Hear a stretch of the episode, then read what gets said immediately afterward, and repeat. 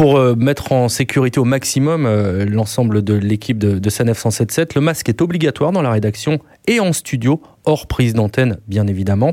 Plexiglas également mis en place entre les personnes à l'antenne, du cellophane euh, sur les claviers et puis euh, désinfection régulièrement euh, des bureaux et des studios. On limite également au maximum la présence hors antenne de l'ensemble de l'équipe pour la réalisation des chroniques, pour les enregistrements et pour cela, eh bien, ils sont équipés à domicile pour pouvoir travailler chez eux. Qu'en est-il du programme? Comment il s'est adapté à ce nouveau confinement? Alors le programme s'est évidemment adapté au confinement puisque on a notamment euh, une chronique euh, cinéma, mais comme les cinémas euh, sont fermés, eh bien on propose une chronique VOD tous les nouveaux films qui sortent sur notamment les plateformes de streaming.